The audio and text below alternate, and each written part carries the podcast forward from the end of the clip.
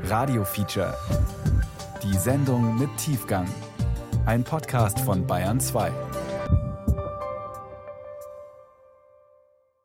Hallo, Till Ottlitz hier vom Radio Feature. Heute geht es um Sex. Aber keine Angst, es wird jetzt nicht gleich schlüpfrig. Auf jeden Fall nicht die ganze Zeit. Es geht um ein Thema, über das viele nicht oft reden.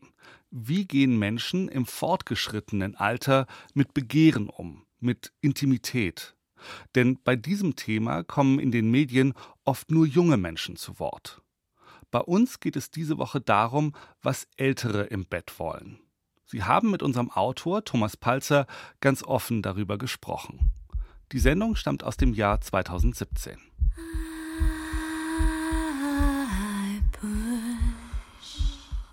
Als junge Menschen meinen wir, wir seien die Einzigen, die wissen, was Liebe ist. Liebe und Sex. Später im fortgeschrittenen Alter merken wir, dass Sexualität anders als gedacht nicht einfach aufhört. Sie ist noch da. Mit 50, mit 60, mit 70, mit 80. Und wenn man ein bisschen herumforscht, behaupten nicht wenige Alte sogar, sie würden im Alter den besten Sex ihres Lebens haben. Sex im Alter, geht das überhaupt? Sexualität gehört zum Menschen, aber gehört Sexualität obendrein auch zu den Sachen, die an ein gewisses Alter gebunden sind? Irgendwo zwischen 15 und 55? Man kann das Alter von außen betrachten. Man kann es untersuchen als einen Gegenstand der Forschung, als ein interessantes Phänomen des Lebens. Etwas ganz anderes aber ist es, das Alter zu erleben, zu erfahren, was es heißt, alt zu werden, auch und gerade im Hinblick auf Intimität. Sex ist nichts, was über alle Lebensalter hinweg gleich bliebe. Sex mit 16 ist etwas anderes als Sex mit 20, 30 oder 40.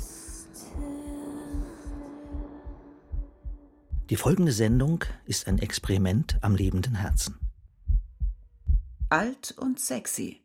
Feature von Thomas Palzer. Gib dir die Welt oder gib dir den Strick. Nimm den Schirling, den man dir gibt, lösch den Durst und sprich. Andere Worte Immer sind da welche, die wissen, wer du bist. Gib dir die Welt. Und immer ist da wer, der weiß, was aus dir wird. Wann hatten B und ich angefangen, uns voneinander zu entfernen?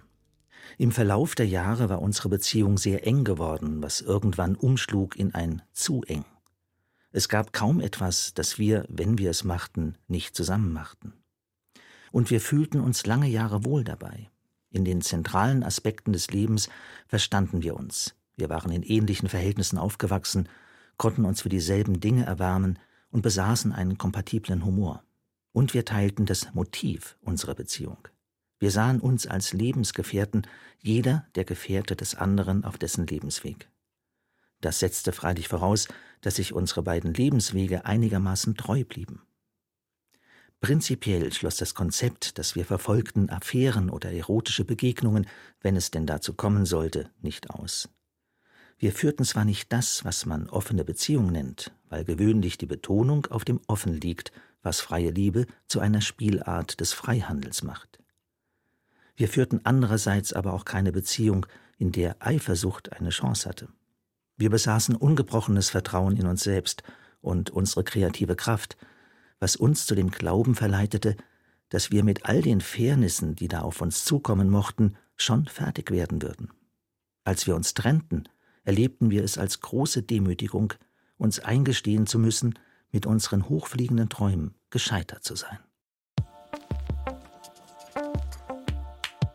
alten Männern eilt der Ruf voraus, entweder traurig oder sexistisch oder beides zu sein.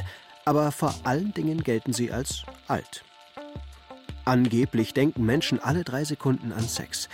Ist das später auch so? Dann, wenn die libidinöse Energie nachgelassen hat, wenn man alt ist? Was tue ich selbst? Was tue ich nicht? Und was tue ich nicht mehr? Sex ist Ausdruck dessen, wie man sich selbst fühlt. Einstellungen und Verhaltensweisen sind eng mit Religion, Tradition, Kultur, Politik und Ökonomie verknüpft. Und mit dem Alter. Wie ein guter Single Malt besteht das Alter vor allem aus einem. Aus Zeit. Wie, wie, sieht dann Sex im Alter aus sozusagen? Ist das mehr Berührung? Ist das mehr insgesamt der Körper? Ist es mehr Schmusen, sich berühren? Ja, überhaupt. Schmusen, wenn, wenn du das so bezeichnen möchtest als Sex, das bezeichne ich nicht als Sex. Was wir machen ist richtig mindestens einmal am Tag ein Orgasmus. Jörg, 73, und Daniel, 76, kennen sich seit 44 Jahren. Sie sind beide Künstler und leben in Deutschland. Jeder für sich, warum nicht? Hauptsache, die Prostata wird entlastet. Weil das ist auch sehr wichtig. Die macht nämlich auch Probleme bei älteren Herren und eigentlich hauptsächlich bei älteren Herren, die sie nicht entlasten.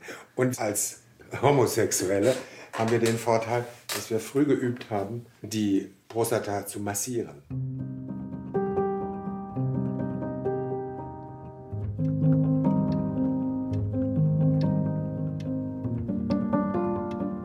Wann hatten Sie Ihre letzte Sexualität? Vor 30 Jahren. Und Sie vermissen nichts? Natürlich, doch. Monika ist 71, Geschäftsführerin und lebt seit der Trennung von ihrem zweiten Mann allein. Aber Sie können damit umgehen.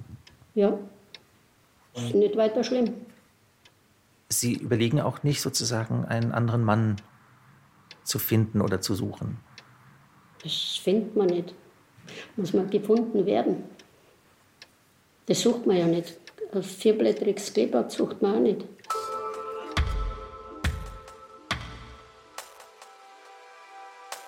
Ich würde sagen, dass ich mir vorstellen kann, dass ich auch im Alter noch Sex haben möchte.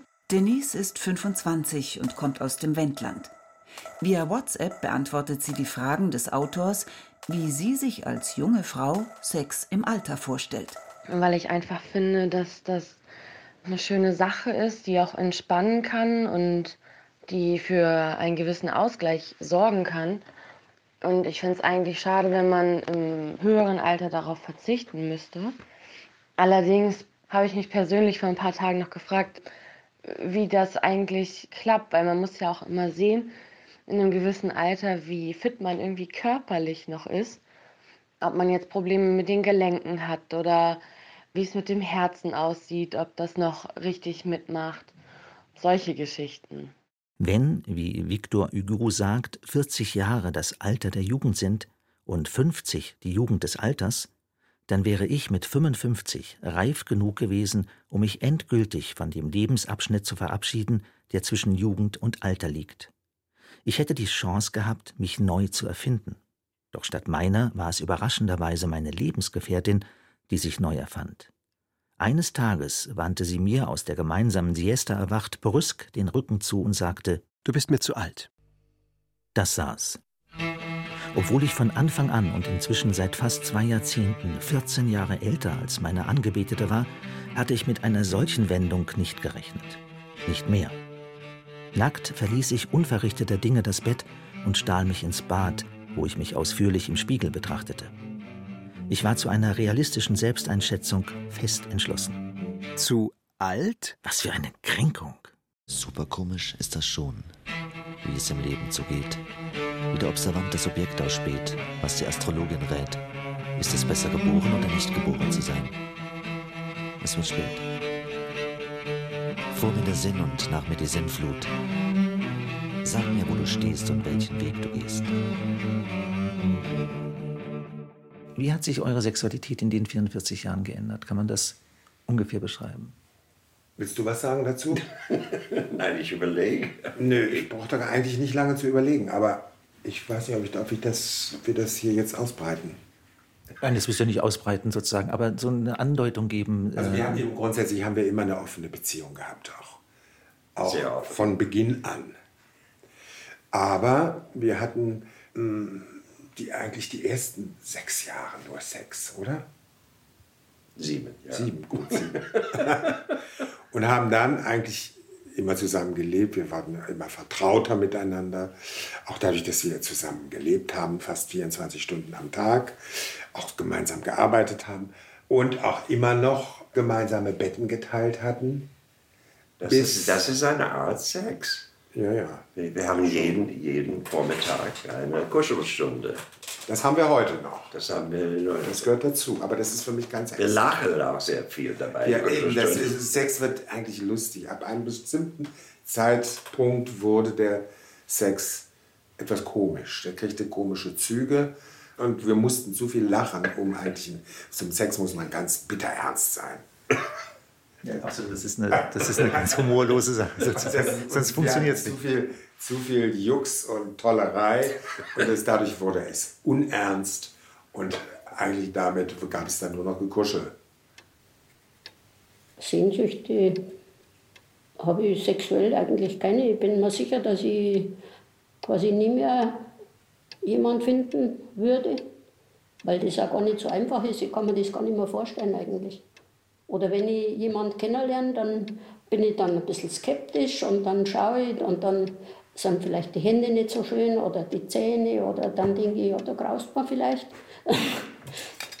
da denke ich gar nicht dran. Ein bisschen schnuckeln oder schmusen, das wäre schon nicht schlecht, aber das mag man ja auch nicht mit einem jeden. Alt? Wo denn? Nachdem ich an meinem Körper keine größeren Einbußen festzustellen vermochte, senkte ich mein Kinn auf die Brust und roch an mir. Ich roch an meiner Haut, hielt inne und versuchte, den Abstand zwischen mir und meinem Körper zu vergrößern.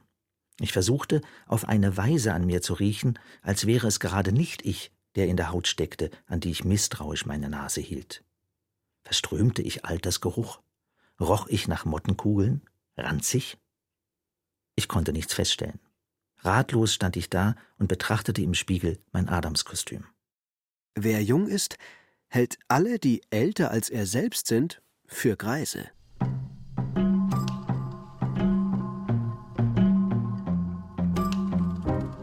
Wie kündigt sich für mich das Ende des Begehrens an? Damit ist gemeint das äh, generelle Begehren, das Begehren, das möglicherweise im Alter aufhören könnte. Das kann ich mir ehrlich gesagt nicht vorstellen. Anna ist 54 Jahre alt, freiberuflich und lebt allein in München. Sie ist geschieden und hat einen Sohn. Über den Instant Messaging Dienst FaceTime hat sie Fragen zum Thema Sex im Alter beantwortet. Weil für mich die Idee, etwas oder jemanden zu begehren oder ein, ein Gefühl zu begehren, diese Sehnsucht zu spüren, etwas Existenzielles ist. Also dieses Begehren ist für mich eine Sehnsucht. Und ich kann mir nicht vorstellen, dass diese Sehnsucht aufhört. Ich habe teilweise das gekriegt, was ich wollte. Aber auf lange Sicht hat man nie das, was man genau will. Man will ja Jahre später was anderes. Warum eigentlich? Ja, weil man sich verändert oder weil man in sich wächst oder man hat ja sowieso ganz andere Ansichten als früher. Oder ich habe vielleicht jetzt andere Ansichten wie vor zwei Jahren noch. Aber das kann man ja nicht beeinflussen, das ist so. Oder das beeinflusst vielleicht die Umwelt oder die ganze, äh, der ganze Apparat, mit was man alles da hat. Also ich habe Sachen, die ich jetzt für richtig finde, da hätte ich früher gesagt, äh, das ist undenkbar, das geht doch nicht. Also ich glaube, dass jeder, wenn er halbwegs intelligent ist, verändert, stark verändert. Inzwischen bin ich 61 geworden. Ich fühle mich nicht alt, sondern in den besten Jahren. Allerdings habe ich den Scheitelpunkt überschritten, denn ich spüre, dass es langsam und sachte abschüssig wird. Meine Mutter ist 90 und ich hoffe, von ihren guten Genen etwas abbekommen zu haben. Ich spekuliere auf das Erbe.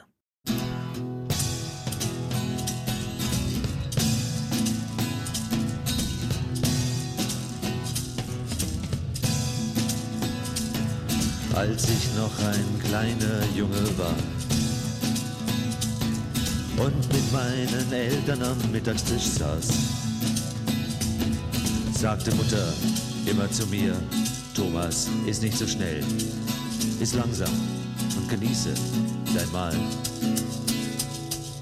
Der zärtliche Liebhaber und der ängstliche Fahrschüler. Der Schalterbeamte und der Sprengstoffexperte. Der Akrobat, der Übervorsichtige und der Gelassene. Sie alle alle lieben es langsam. Immer schön langsam.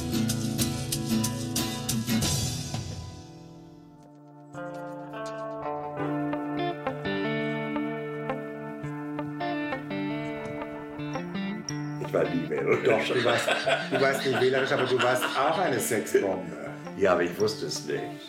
Ja, ich auch nicht.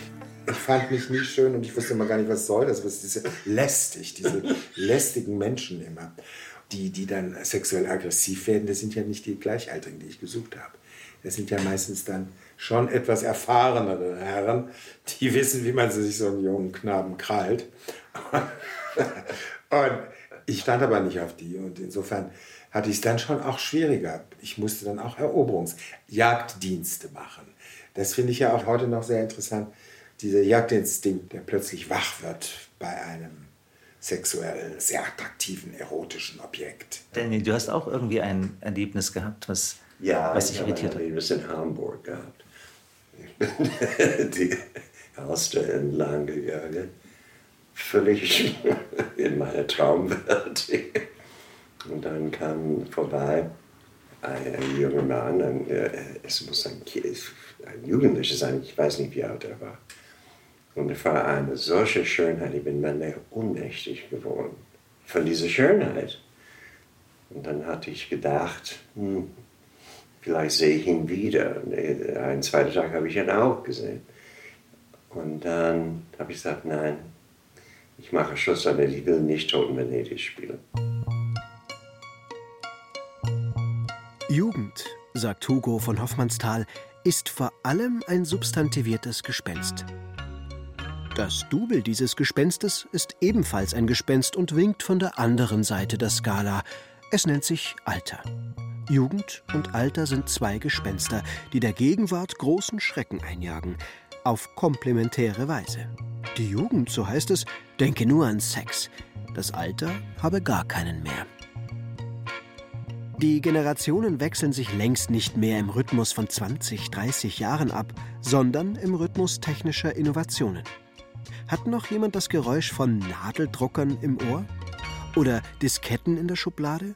Das iPhone ist gerade mal zehn Jahre alt und trennt die Generationen, je nachdem, ob man mit oder ohne aufgewachsen ist. Was fehlt, sind neue kulturelle Formen der Reife. Das ist auch ein wichtiger Punkt, gerade im Alltag, wenn man noch so etwas wie Sex im Alter praktiziert, mit neuen Bekanntschaften, da gibt es eine große Hemmschwelle. Und die ist auch gut so. Denn wenn ein so großer Altersunterschied besteht, dann würde ich würde ich es nicht wagen, da sexuell aggressiv zu werden, sondern würde abwarten und das Ganze beobachten, auf eine freundschaftliche Ebene versuchen zu bringen, das Ganze und, und vielleicht den Kontakt zu pflegen, wenn es möglich ist. Und nicht gleich, so wie man das früher gemacht hat, sofort ins Bett steigen da hätte ich auch Hemmungen, ehrlich gesagt, weil unser Körper sind einfach nicht mehr in diesem Alter irgendwie attraktiv.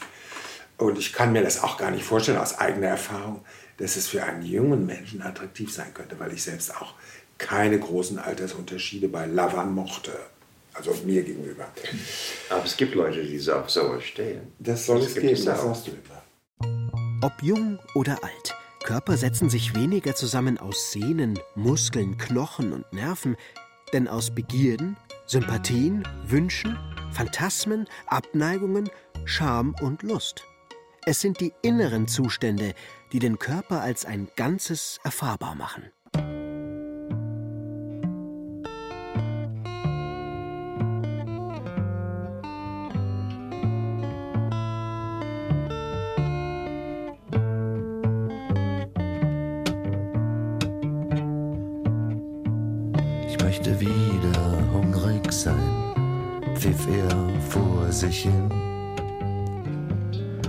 Warf ihr blondes Haar zurück, so ging der Tag dahin. Der Winter starb, das Frühjahr kam. Er lebte allein im Haus. Lachend bot sie ihm den Nacken an, da warf er sie hinaus. Meine Angebetete hatte also das Interesse an mir verloren. Die Folge war, dass für sie der naturwissenschaftliche Anteil von mir wachsende Bedeutung gewann. Mein Alter, mein Gewicht, der Melaninmangel meiner Haarwurzeln. Alle anderen Dimensionen schwanden dahin. Wegen meiner Ronchopathie fiel eines Tages sogar das Ritual der gemeinsamen Siesta weg und damit eine Nähe, deren Selbstverständlichkeit uns beiden lieb geworden war. Mit dieser unerwarteten Reduktion auf Datenmaterial und Messwerte war natürlich eine tiefe Verletzung verbunden. Eine Verletzung, die letztlich ausschlaggebend war, dass sich unsere Lebenspartnerschaft nach zwei großteils geglückten Jahrzehnten aufzulösen begann. Schleichend, widersprüchlich, im Zickzack, aber unaufhaltsam. Unschuldig an all dem blieb ich nicht.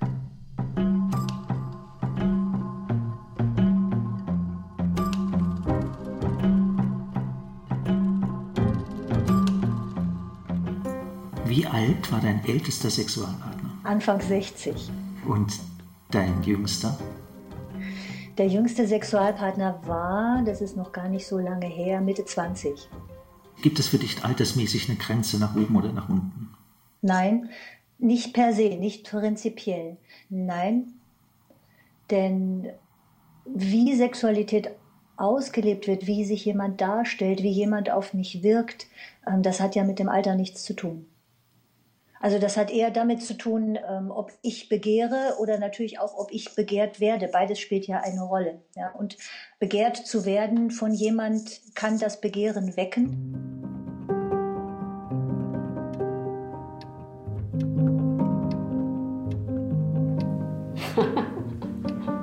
ich hätte mal ja was machen können und der war aber jünger wie meine Tochter und dann wäre mir das wie Kinderschändung vorkommen. Habe ich nicht können. Das, glaube ich, ist die Grenze, ist das Alter vom Kind. Dass man sagt, noch jünger, das kommt einem dann ein bisschen pervers vielleicht vor.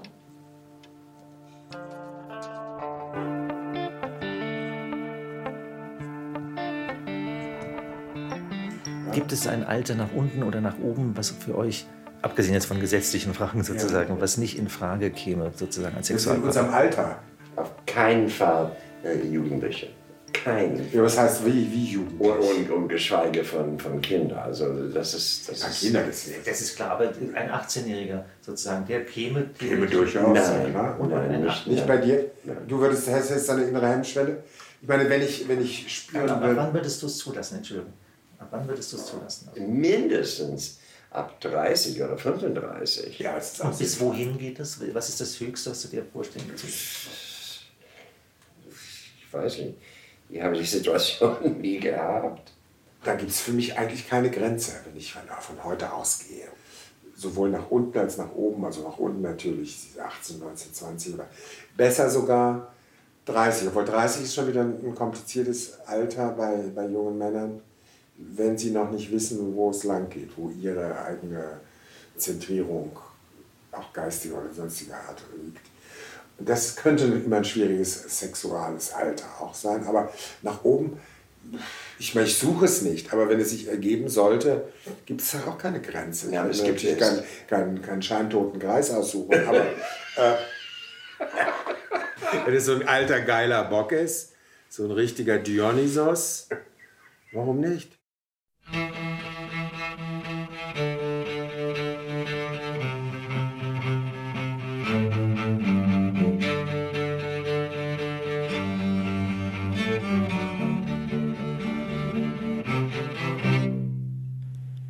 Komisch ist das schon.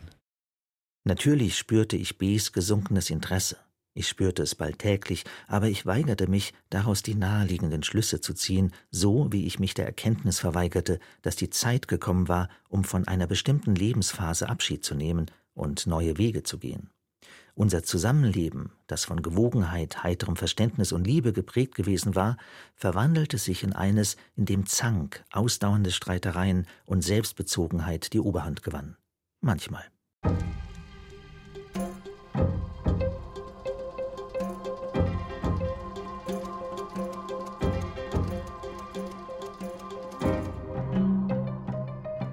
Also die Wahrnehmung meines Körpers hat sich dadurch verändert, dass ich erst äh, ab einem gewissen Zeitpunkt unsichtbar geworden bin für Männer. In jungen Jahren ist es, glaube ich, für jede Frau eine ganz normale Erfahrung, dass sie sich auf der Straße, in der Öffentlichkeit überall bewegt und wahrgenommen wird als Frau, als weibliches Wesen. Und irgendwann gab es einen Punkt, wo ich festgestellt habe, dass ich nicht mehr wahrgenommen werde von Männern, die ich wahrgenommen habe. Also es gab keinen Blickkontakt mehr. Ich war plötzlich nicht mehr Existenz. Das war für mich so ein Wendepunkt. Als ich B kennenlernte, war sie 25. Eine junge, attraktive Frau, die voller Neugier auf das Leben blickte. 22 Jahre später war sie immer noch eine attraktive Frau und noch immer drängte es sie in die Welt hinaus. Doch mich wollte sie nicht mehr dabei haben. Sie war hungrig nach neuen sexuellen Erfahrungen, neuen Männern, neuen Körpern, neuen Begierden. Zu Anfang unserer Beziehung gab es Phasen, wo wir damit kokettierten, einen Zwingerclub zu besuchen. Wir taten es nicht. Ich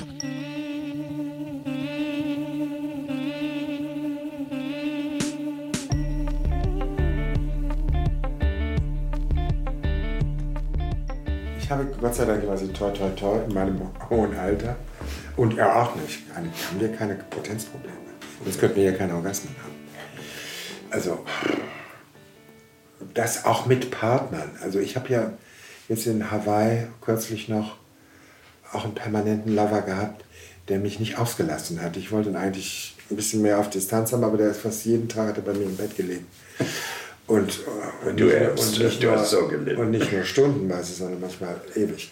Und den immer wieder rauszubringen aus dem Bett, da habe ich dann entschieden, nein, ich gehe jetzt, auch weil der Mensch mir auch nicht hundertprozentig zusagte als Mensch, mit aufgrund seiner paar kleinen Defekte, die ich nicht akzeptieren wollte, habe ich ihn versucht rauszuekeln. Aber ich habe ihn nicht rausgekriegt.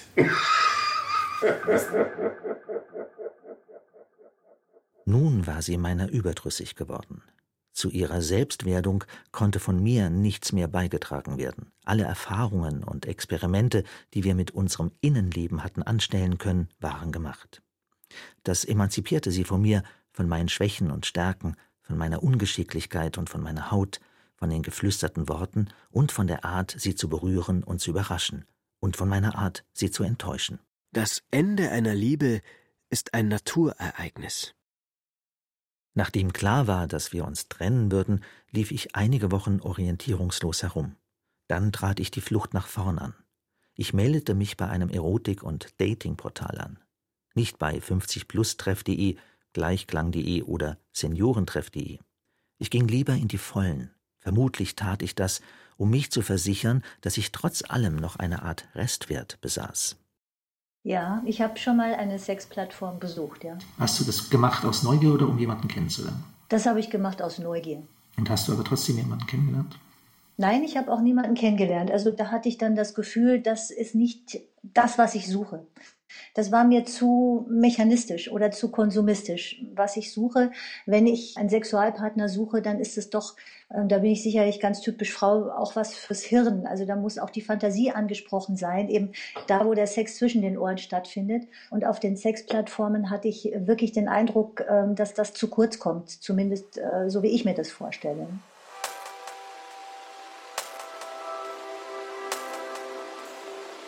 Ich frage mich auch immer wieder, wie, wie die Zeitungen und die Nachrichten und äh, ja, wie die halt berichten können, dass man sich da schnell verliebt und dass es so viele gibt, die sich da verlieben.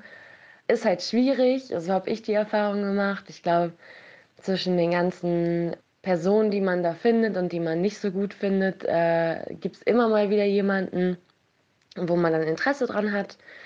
Ja, ich habe mich auch ein paar Mal mit, mit einem von, von so einer Seite getroffen und meistens war es eigentlich eher eine Enttäuschung. Hat aber auch ein, zwei Mal ein bisschen gefunkt, aber es war eher sehr, sehr selten. Und wirklich was Festeres ist daraus auch irgendwie nicht geworden.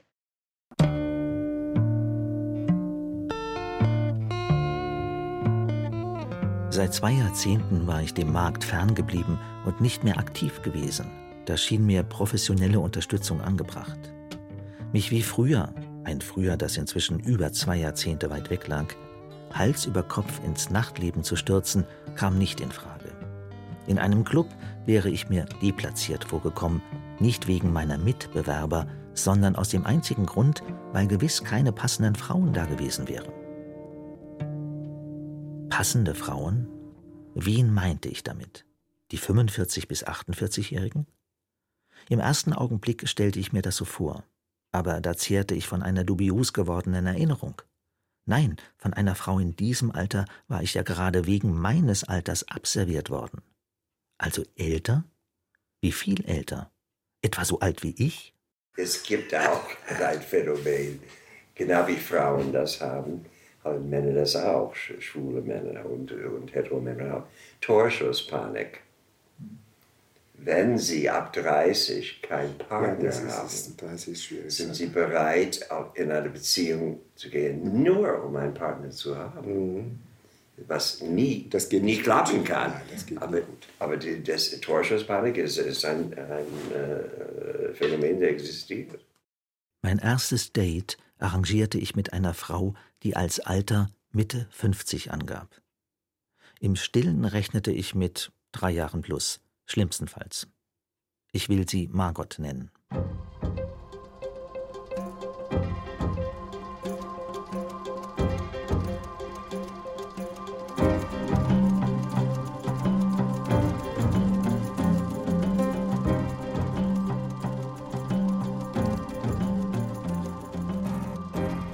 Ja, man sagt vielleicht, dass Jugendliche die ganze Zeit aneinander kleben, wenn sie frisch verliebt sind. Aber ich glaube, dass auch ältere Menschen, wenn sie frisch verliebt sind und auch darüber hinaus das Bedürfnis haben, den Partner zu berühren und in Kontakt zu sein. Anna ist 54 und Therapeutin. Ich glaube, das ist etwas, was mit der Persönlichkeit zu tun hat und nicht mit dem Alter. Jemand, der gerne berührt, der berührt auch, wenn er älter ist und der wird auch gern berührt und das ist eine Einladung, die spüren die Menschen in der Umgebung. Wenn man in einer Partnerschaft lebt, ist es ohnehin was anderes, als wenn man alleine lebt. Erotik erleben Sie nach wie vor. Ja, kann man sich ja vorstellen. Oder gibt ja Momente, die man total intensiv fühlt. Das hängt ja nicht vom Sex unbedingt ab, finde ich. Das nicht Regenbogen oder toll oder wenn man nette Menschen beobachtet oder so und ein Liebespaar ist wohltuend. Also das ist nach wie vor sozusagen, das verändert sich nicht. Ähm, je älter man wird, umso vernünftiger wird man vielleicht. Ich glaube auch nicht, dass man im Alter langsamer wird, aber vernünftiger. Weil man sagt, warum soll ich mich beeilen, wenn es langsamer geht?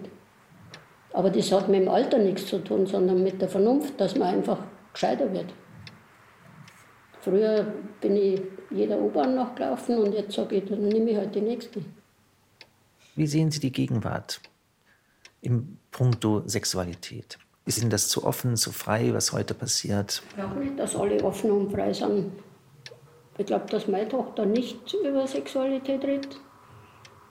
Das kann mir vorstellen mit niemand.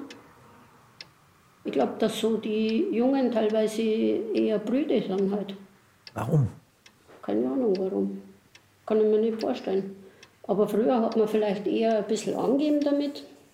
Und, und jetzt möchte man vielleicht alles verschleiern, weil ja sowieso mit Facebook oder so sowieso jeder alles weiß über jemand. Und dann wollen wir das vielleicht vertuschen. Kann ich mir vorstellen, aber ich habe keine Ahnung warum. Ich glaube, dass die Jungen nicht so offen sind, wie man vielleicht früher war. B und ich hatten es uns zur Angewohnheit gemacht, unsere halbwegs regelmäßigen sportlichen Aktivitäten mit Märschen durch die Stadt abzuwechseln. Wir liebten es, die Viertel zu Fuß zu durchqueren und dabei Entdeckungen zu machen, Läden, Restaurants, Hinterhöfe, unbekanntes Terrain. Wie oft haben wir das in den beinahe 20 Jahren, in denen wir dieselbe Stadt bewohnt haben, absolviert? Oft, sehr oft, und nie ist es uns langweilig geworden. Zu Anfang, muss ich ergänzen, führten wir eine Fernbeziehung, da B in Frankfurt lebte und ich in München. Aus dieser Zeit stammt wohl auch jener ritualisierte Dialog, an den ich mit Wehmut zurückdenke, denn er gestattete es, sich über die unverbrüchliche gegenseitige Zuneigung spielerisch zu versichern. Der Dialog bestand darin, dass wir von Zeit zu Zeit gemeinsam laut über den Ort nachdachten, an dem wir uns treffen konnten, sollte es zu einer Katastrophe oder gar einem Krieg kommen. Lag dieser vernünftigerweise in der Mitte zwischen Frankfurt und München? Oder war es besser, sich außerhalb Europas zu verabreden, in Marrakesch oder in 29 Palms? Als B nach München übersiedelte, setzten wir es fort, obwohl es unwahrscheinlicher war, von irgendeinem unvorhergesehenen Ereignis noch dauerhaft auseinandergerissen werden zu können. Es dauerte noch ein paar Jahre, bevor wir zusammenzogen. Nach etlichen Reisen schmückte ein burmesischer Köcher unsere Wohnung. Wir einigten uns darauf, im Fall des Falles für den anderen im hohlen Bambus eine Nachricht zu hinterlassen. Aber nie hat einer von uns einen gefalteten Zettel mit einer Nachricht hinterlassen. Ich glaube, wir merkten nicht einmal, dass wir das Ritual eingestellt hatten.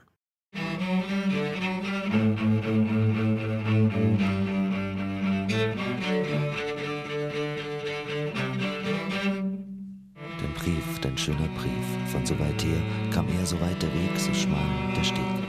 So tief war er empfunden.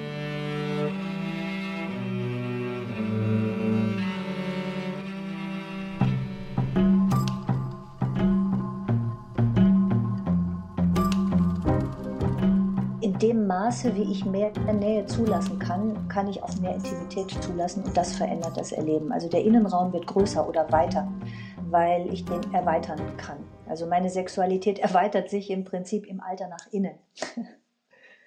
Also nicht mehr Sex, mehr Höhepunkte, mehr Liebhaber, mehr Swingerclubs, ähm, sondern ganz im Gegenteil, lieber die Erfahrung auskosten oder intensivieren im Sinne von mehr Innenräume eröffnen und hinspüren, wie, wie berührt es mich, wenn ich berührt werde, auf verschiedene Weisen. Das ist ja auch immer ein bisschen abhängig, nicht nur von der Art der Berührung, sondern auch von der Tagesform und von der Umgebung und so weiter. Wenn im 18. Jahrhundert das sexuelle Zeitalter angefangen hat, nach Foucault dasjenige Zeitalter, in dem Sex zum Thema Nummer eins wird, dann kann es irgendwann damit auch wieder zu Ende sein. Sex ist einmal ein Versprechen gewesen, eine Vision. Statt Visionen haben wir heute Verwaltungstechniken. Die von Sozialwissenschaftlern gern diagnostizierte grassierende Unlust hat womöglich mit dem Verlust des Thrills zu tun, dem Verlust von Rätselhaftigkeit und Besonderheit, die das Sexuelle einmal verhießen hat. Sex galt als Mysterium. Heute öffnet er allen den Mund les extrêmes et. Man denkt dann auch daran, mein Gott, was ist das für ein Aufwand, wenn du dich jetzt auf diesen Menschen einlässt. Du gibst so viel von deinem persönlichen Freiraum auf. Du musst Zeit investieren, unter Umständen auch Geld und, und, und. Und du investierst also nur auf die auf das Gutglück, dass vielleicht daraus etwas oder da von der Person etwas zurückkommt, das, was du auch bringst, dir zurückgeben kann. Das ist auch im Alter ganz rational äh, eine ganz klare Überlegung, dass man sich diese Sachen nicht mehr antut.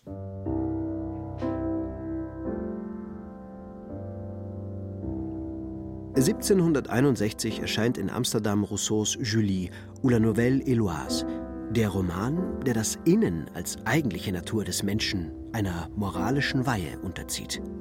Ein junger, idealistischer Erzieher verliebt sich in seine Schülerin. Doch der Vater hält ihn nicht für eine geeignete Partie und verbietet seiner Tochter, den Lehrer zu heiraten. Den beiden Protagonisten gelingt es, die Tragik ihrer Situation aufzuheben, indem sie ihre stärksten Empfindungen beschwören. Empfindungen wie tiefe Zuneigung, Wohlwollen Uneigennützigkeit. Sie erkennen, dass ihre Liebe nur profaniert würde, käme es zwischen ihnen zur geschlechtlichen Erfüllung, und veredeln jene, indem sie stolz den Verzicht wählen. Verzicht ist immer eine interessante Option, ähm, nicht nur in Bezug auf die Sexualität, weil es bedeutet, dass man seine Sinne verfeinert, klärt. Ähm, es, es macht das, worauf man verzichtet hat, zu etwas Besonderem. Während man verzichtet, sind Empfindungen anders, als wenn dieser, dieses Fasten äh, gebrochen wird. Das hat ja auch eine ganz alte Tradition, auf etwas zu verzichten. Ich glaube, prinzipiell ist es für mich keine Option, auf Sex zu verzichten. Aber teilweise auf Sex zu verzichten im Sinne einer Übung oder auch um es wieder in eine andere Bedeutungsebene zu führen, kann ich mir das schon vorstellen. Nur ganz auf Sex zu verzichten, vielleicht ist es auch eine Entwicklung, wenn der Innenraum so eine große Bedeutung gewinnt, dass es sich sozusagen dahin bewegt. Das weiß ich nicht dann würde mir trotzdem sicherlich Hautkontakt und Körperkontakt fehlen. Sage ich aus heutiger Sicht, aber das ist ja auch eine Entwicklungsfrage. Also prinzipiell ist Askese sicherlich eine ganz interessante Option. Wenn ich an die erste Nacht mit B denke, so war sie geprägt von dem Gefühl, in ihren Armen so etwas wie einen Hafen gefunden zu haben. Das klingt nach Freddie Quinn und reichlich kitschig. Unsere Körper korrespondierten aber auf eine Weise, wie ich es nie zuvor erlebt hatte. Das vermittelte mir das köstliche Empfinden tiefer Solidarität. Die erste Nacht zwischen B und mir verlief rein und keusch. Die Aura der Nähe, die unsere Körper umstandslos herstellten, war überwältigend. Ihr verehrungswürdiger Hintern ruhte in meinem Schoß, der ich von hinten meine Arme um ihre Brust geschlungen hatte, während ich selbst in meinem Glück badete, zeitgenössisch gesprochen, im Genuss der Unmengen Oxytocin, die ausgeschüttet wurden. Sex hat mir immer am besten gefallen, wenn man sich fremd war und bis zu einem gewissen Grad blieb. Ich mochte und mag Sex, der mit pornografischer Rhetorik aufgeladen ist. Das Natürliche ist selten mein Ding gewesen. Vielleicht liegt darin der Grund, dass diese erste Nacht rein und keusch verlief. Ich verweigerte mich der natürlichen Vereinigung und veredelte à la Rousseau die Empfindung.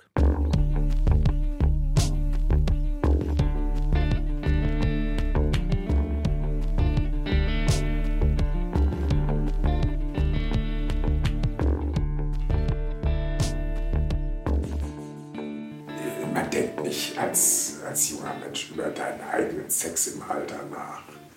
Das, das denkt man nicht. Man denkt, es geht immer so weiter. Und es geht ja auch im Grunde so weiter. Es ist nur, dass die Umstände sich verändern. Man ist nicht mehr das Sexualobjekt für jeden. Man ist es für, trotzdem noch für einige. Offensichtlich, sonst müsste ich mir nicht den und den wieder vom, vom Hals halten. Und äh, ich habe ja auch Erfahrung noch, noch genug. Aber ich bin mir auch selbst gegenüber zu kritisch, dass ich sage, warum soll ich einem jungen Mensch das antun? So einen fetten alten Sack.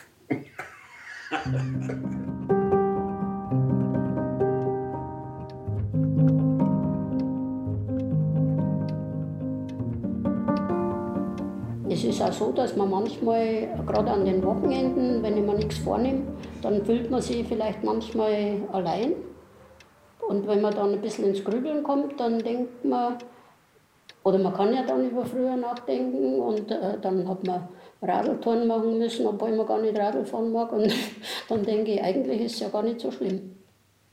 Und das passiert aber am jeden. Ich glaube, auch in der Zweisamkeit ist es so, dass man manchmal einfach so Stunden hat, wo man sich was anderes wünscht. Ich glaube, das ist normal. Eines Vormittags kam es zwischen B und mir zu einem heftigen Streit. Allerdings waren wir geübt in der Kunst, uns schnell wieder zu versöhnen. Trotzdem war es diesmal anders. Ich sehe uns noch mittags irgendwo im englischen Garten unter einer Weide auf der Parkbank sitzen und neue Verträge aushandeln. Es flossen Tränen, es wechselten die Worte, es kam zu Vorstößen und Rückziehern. Es ging darum, sich für die Erfahrung mit anderen Körpern zu öffnen und darum, wie sich das in unser Konzept der Lebenspartnerschaft integrieren ließ, ohne diese zu zerstören. Im Flugzeug traf er eine Stewardess, die betete ihn an. Sie kniete vor seiner Männlichkeit, doch an sich ließ es sie nicht ran. Ich möchte wieder hungrig sein, pfiff er vor sich hin.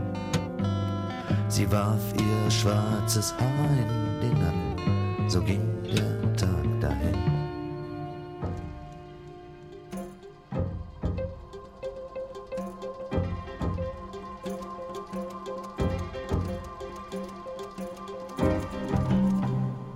könnte mir vorstellen, dass die Selbstbefriedigung im Alter an Bedeutung zunimmt, weil vielleicht ein Partner fehlt, aber auch prinzipiell, weil Sexualität sich mehr in den Innenraum verlagert und ganz andere Räume sich erschließen, wenn man sich auf diese Weise mit Sexualität oder Erotik beschäftigt. Also wenn man schon viel Erfahrungen gemacht hat, weiß man, dass Sex nichts Mechanistisches ist oder nichts, was auf die Genitalregion beschränkt ist, sondern etwas, was den ganzen Menschen erfasst. Kannst du diese Räume beschreiben, die letztlich einen größeren Raum einnehmen?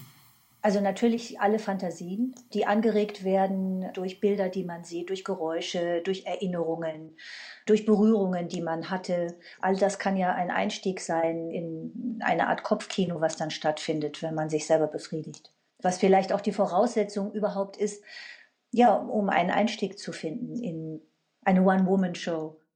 Natürlich hatte ich von den Wechseljahren gehört, unter denen Frauen im fortgeschrittenen Alter leiden. Ich konnte das Leid aus eigener Erfahrung bestätigen. Irgendwann um die Mitte der 50 wurde ich nämlich selbst mit den Wechseljahren konfrontiert, zumindest halte ich sie dafür. ohne erkennbaren Anlass Schwitzattacken, was mich zumal in Gegenwart anderer reichlich verunsicherte. Zudem nahm ich plötzlich schneller zu, als ich das gewohnt war, trotz gleichbleibender Kalorienzufuhr. Die Selbstverständlichkeit meines Körpers war dahin. Altern ist eine Kränkung. Jetzt, wo ich am Tresen der Bar stand, in der ich mich mit Margot verabredet hatte und auf sie wartete, hatte ich den Kampf aufgenommen und die Konturen erfolgreich wieder verschlankt. Während ich das erste Pilz zügig leerte, ging mir die Frage nach den Wechseljahren natürlich durch den Kopf. Entweder hatte Margot sie bereits hinter sich, oder sie hatte das Klimakterium nicht mitgekriegt, wie das auch meine Mutter von sich behauptete. Dass Margot sich während des Klimakteriums auf einem Erotikportal herumtrieb, konnte oder wollte ich nicht glauben. Und dann betrat sie die Bar. Sie wirkte jugendlich, jünger als Mitte 50. Sie war zarter, als ich sie mir vorgestellt hatte. Eigentlich wirkte sie wie eine ganz normale Frau, nicht wie jemand, der sich auf einem Erotikportal angemeldet hatte. Trotzdem erkannte ich Margot sofort. Wir kamen schnell ins Gespräch, fast ein wenig zu schnell, so als hätten wir uns aus Zeitnot die aufwendige Phase des miteinander Warmwerdens ersparen wollen. Gerät man in Zeitnot, wenn man älter ist? Hat man den Eindruck, sich beeilen zu müssen? Im Bannkreis des Selbst in autonomer Zone. Weißer Mond, Gin mit Zitrone. Le Feu Follet, dein Kompagnon. Forensische Chemie, Attention im Garten der Villa, Forellenquartett. Geschlitztes Etui-Kleid, volles Tablett. Marmorbänke im Mondenschein, Bisswunden und Lampions im Verein.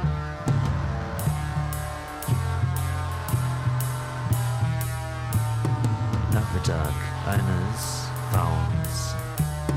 Nachmittag eines Fauns die Sehnsucht nach Berührung ist, glaube ich, ist existenziell. Ich glaube, es gibt sogar Untersuchungen, die sagen, es braucht acht Umarmungen täglich, damit der Mensch überleben kann und zwölf Umarmungen, damit er wachsen kann. Körperkontakt ist, glaube ich, ähm, eine ganz wichtige Sache. Und wenn man den nicht bekommt, weil ein Sexualpartner fehlt, dann gibt es natürlich andere Möglichkeiten. Äh, man berührt sich selbst, man geht zur Massage, man geht in die Sauna zum Schwimmen. Also ich glaube, prinzipiell ist es wichtig, den Körper zu spüren. Vielleicht ist das Thema Prostitution ein Thema, das du ausgelassen hast oder käuflicher Sex ein Thema, das du ausgelassen hast. Das könnte für alte Menschen tatsächlich eine Möglichkeit sein, ähm, sexuelles Verlangen ähm, zu stillen. Aber ich glaube, es ist sehr tabuisiert. Also für Frauen ganz sicher, für Frauen ganz bestimmt.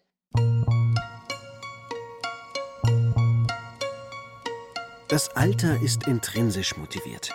Es gewichtet das Innenleben stärker als die Außenwelt. Für die Jugend gilt das Umgekehrte. Junge Menschen sind stärker außengeleitet, um einen Begriff von David Riesmann zu aktualisieren. Jung steht man unter dem Druck, sein sexuelles Potenzial zu verwirklichen. Das Alter neigt der Masturbation zu, weil darin eine Methode liegt, die es erlaubt, dem Inneren gegenüber dem Außen den Vorzug zu geben.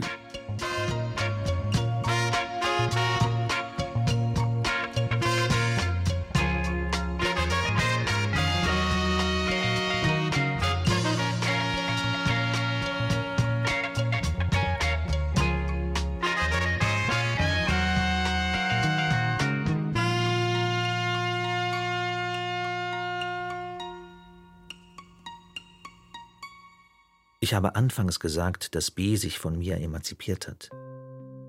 Sicher, ich war 14 Jahre älter, als wir uns kennenlernten und habe sie gewiss in mancher Hinsicht geprägt. Das Genie der Jugend liegt in seiner Unvoreingenommenheit.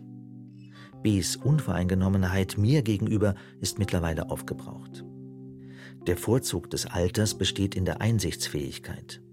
Deshalb ist unser Verhältnis in puncto Prägung ausgewogen. Denn umgekehrt habe natürlich auch ich viel von ihr gelernt, viel von ihr abgeguckt und mir anverwandelt. Ohne B wollte ich in München nicht bleiben. Ich habe mehr als ein halbes Leben in dieser Stadt verbracht und ich liebe München, die Menschen, das Umfeld, die Berge, die Seen. Trotzdem habe ich mich nie mit der Stadt verheiratet. Eine gewisse Distanz habe ich immer aufrechterhalten. So fühlte ich mich wohl. Für die Zeit nach B verlangte ich nach etwas Neuem, nach einem Neuanfang. Unmöglich, in München ohne sie einfach weiterzumachen, als wenn nichts geschehen wäre. Der Gedanke behagte mir nicht. Der Kreis war ausgeschritten. Nachdem ich im Sommer in Leipzig die neue Wohnung bezogen hatte, ging es ans Einrichten. Dabei orientierte ich mich an der Wohnung, die B und ich in München geteilt hatten. Mein neues Domizil wirkte ja schon von den Räumlichkeiten und ihrer Ausstattung her wie eine Fortsetzung des alten, nur im kleineren Maßstab. Vor allem bei Bad, Balkon und Küche ließ ich mich von der Erinnerung anleiten. Für das Bad beschaffte ich mir einen Hocker, weil das Bad in München mit einem Hocker bestückt gewesen war. Auf den Balkon postierte ich Pflanzen in großen Töpfen, weil dem Balkon in München samt der üppigen Bepflanzung Bs Leidenschaft gegolten hatte. Und was die Küche anbelangte, so war ich ohnehin der Adept meiner Angebeteten. Vom Spargelschäler über den Seier, die Salatschleuder bis zum Aluminiumtopf, in der sie immer die Abfälle des Gemüses schnitt, wenn sie für uns kochte, beschaffte ich alles markengetreu wieder. Als ich mit allem halbwegs ans Ende gekommen war, begann der August. Ich stand in der Wohnung und sah mich um. Wenn B mich besuchen kam, würde sie sich sofort zurechtfinden.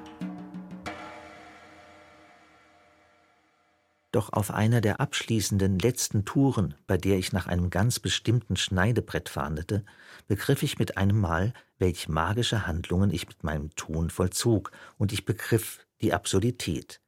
Ich saß auf dem Fahrrad und musste lachen. Ich war einer Art Auferstehungszauber erlegen, es war eine schmerzhafte Erkenntnis, als mir das dämmerte. Noch schmerzlicher aber war, als mir im selben Moment ins Bewusstsein stieg, dass B mich nie besuchen kommen würde. Wie hatte ich mir das je einreden können? Unsere Beziehung konnte nicht wiederbelebt werden, auch nicht als On-Off-Beziehung. Ihr Interesse an mir ist einfach erloschen. Das Ende einer Liebe ist ein Naturereignis.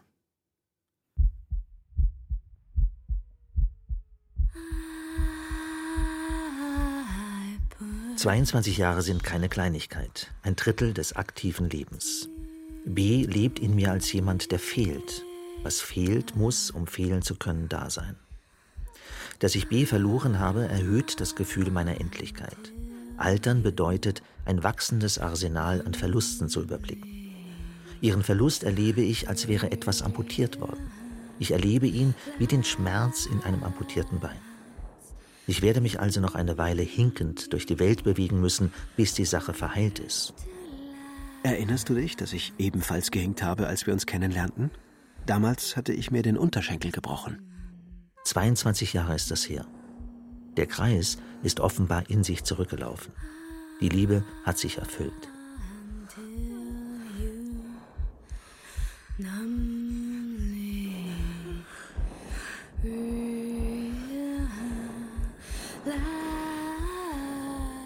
Das war Alt und Sexy. Experiment am lebenden Herzen von Thomas Palzer. Sprecher waren Werner Hertel, Rahel Comtes und der Autor. Mit Anna, Monika, Denise und Daniel und Jörg. Ton und Technik Fabian Zweck. Regie Alexandra Distler. Redaktion Franziska Storz. Ich kann mich permanent verlieben. Es ist ja auch im Alter, abgesehen von der Getriebenheit durch das Hormonelle, das Verlieben ist etwas, was bleibt. Man könnte es wahrscheinlich machen, dass man sich was besorgt, aber das möchte ich nicht. Und ich möchte auch das nicht ohne, dass ich denjenigen mag. Nur Sex ähm, bringt mir jetzt nichts, glaube ich.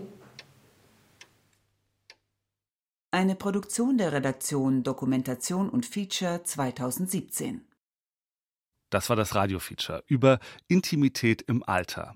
Wenn Sie keine Folge unserer Sendung mehr verpassen wollen, dann abonnieren Sie doch den Podcast. Das geht am besten unter bayern2.de-podcast oder in der ARD Audiothek App auf Ihrem Smartphone. Suchen Sie einfach nach Radiofeature. Bis nächste Woche, Ihr Till Ottlitz.